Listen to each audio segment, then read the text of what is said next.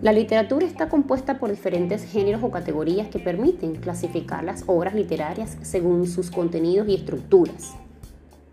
Los principales géneros de la literatura son narrativa, lírica, dramaturgia.